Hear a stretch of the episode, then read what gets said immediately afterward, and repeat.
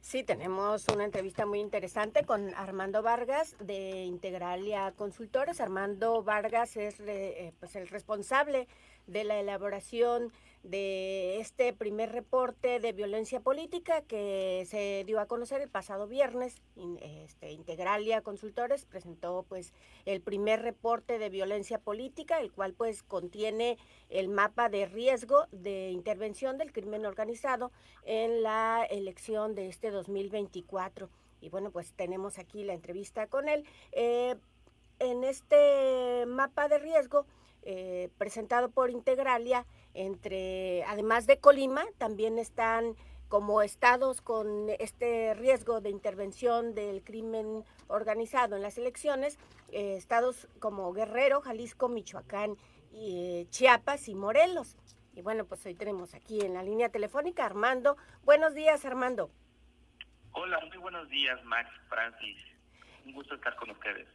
Gracias. ¿Qué ve usted en Colima para considerar que es muy eh, en un que está en un riesgo muy alto de la intervención del crimen organizado en este proceso electoral que ya inició? Claro. Creo que lo primero que habría que decir, Francis, es que en este reporte nosotros consideramos que la violencia política no es la única forma grupos criminales buscan meterse en las elecciones no solo lo hacen a través de asesinatos, agresiones o amenazas a funcionarios, exfuncionarios o aspirantes a puestos de elección popular. También buscan meterse en las elecciones a través del financiamiento de campañas, la imposición de candidatos, la movilización o inhibición del voto y la intervención de casillas. Dicho esto, es importante también señalar que los grupos criminales buscan cooptar, controlar, someter, dominar sobre todo a los gobiernos municipales con el propósito de fortalecer o ampliar su autoridad a nivel territorial. Dicho eso, a nosotros en Integralia nos parece que el riesgo de que el crimen se meta en las elecciones es alto a nivel nacional, sin embargo, pensamos que hay entidades más riesgosas que otras. Efectivamente, nosotros consideramos que estas seis entidades que ya se han anunciado, Francis, son las que tienen el, el riesgo más alto. ¿Cómo llegamos a esa conclusión? En Integralia elaboramos una metodología propia que consta, digamos, de dos etapas. Primero analizamos datos a nivel agregado, datos generales para identificar la presencia de cinco factores de riesgo y luego nos fuimos a un análisis contextual para tratar de determinar cuáles de estos factores realmente tienen un peso importante en cada una de las entidades. En el caso de Colima y de estas otras cinco entidades, tienen un riesgo muy alto porque cumplen con cinco características. Tienen la presencia de mercados ilícitos, además del narcotráfico, mercados ilícitos acumulados, eh, tienen a grupos criminales en conflicto armado, cuentan con un Estado de Derecho débil, es decir, los gobiernos en estos territorios eh, tienen muchas dificultades para hacer cumplir la ley. También van a celebrar elecciones municipales y cuentan con municipios que son estratégicos para el crimen organizado y que son altamente competitivos a nivel electoral. Entonces, Colima cuenta con estas cinco características que además se van combinando. De esta manera crean eh, los incentivos para que el crimen organizado se meta en las elecciones.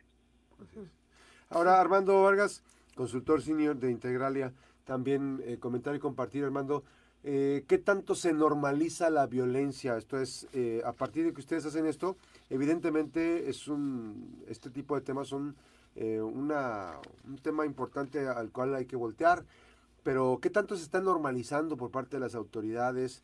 ¿Qué tanto se está normalizando por los partidos políticos, por los dirigentes, por los políticos? Sí, digamos que hay un proceso de normalización, digamos que diferenciado a nivel nacional y regional. A nivel nacional hay autoridades que ya no consideran que la violencia sea un problema de primer orden y necesidad nacional, por ejemplo el presidente López Obrador, pero hay otras autoridades que llaman o que advierten la existencia de esta problemática, como los magistrados del Tribunal eh, Judicial superior, eh, digamos que ahí hay contrastes, que a veces puede ser un asunto que se politiza o no, pero los contrastes existen. Y lo mismo ocurre a nivel, digamos, local y regional. Hay autoridades, representantes de partidos políticos, que están haciendo incluso un llamado desesperado a tener la atención de las autoridades, por ejemplo, en algunas regiones de Guerrero, en las zonas de la Tierra Caliente, ya hay eh, partidos políticos que han mencionado que no van a postular a candidatos, pero por otro lado también tenemos alcaldes en ese mismo estado que dicen que la violencia ya no es un problema y que se han acostumbrado a vivir así. Eso eh. para decir que, si bien es cierto que existe cierta normalización en ciertas aristas, también existen actores que sobre todo en los procesos electorales buscan o exigen de las autoridades una intervención. Lo cierto es que es un problema que amerita una atención a lo largo de todo el sexenio y no solamente en las coyunturas electorales. El, el, análisis que realizó Integralia eh, contempla algún periodo de tal año, tal año para llegar a esta conclusión o a este pues resultado de que Colima está entre los estados eh, con mayor riesgo para este 2024 en cuanto a la intervención del crimen organizado. ¿Hay, ¿Hubo algún periodo que se analizó? Sí, nosotros tratamos de eh, rastrear los datos, los indicadores que nosotros propusimos a lo largo del último sexenio. Entonces, digamos que este es un balance eh, para tratar de llegar a este riesgo, es un balance que considera los procesos de 2018, los procesos de 2021 y tratamos de hacer, digamos, un balance general de todo ese periodo para tratar de aproximarnos al nivel de riesgo. Eso con respecto al nivel de riesgo con respecto a la contabilización de víctimas de violencia política, en el caso de Integralia, en este primer reporte eh, solamente damos un primer pantallazo de lo que ha ocurrido en este año.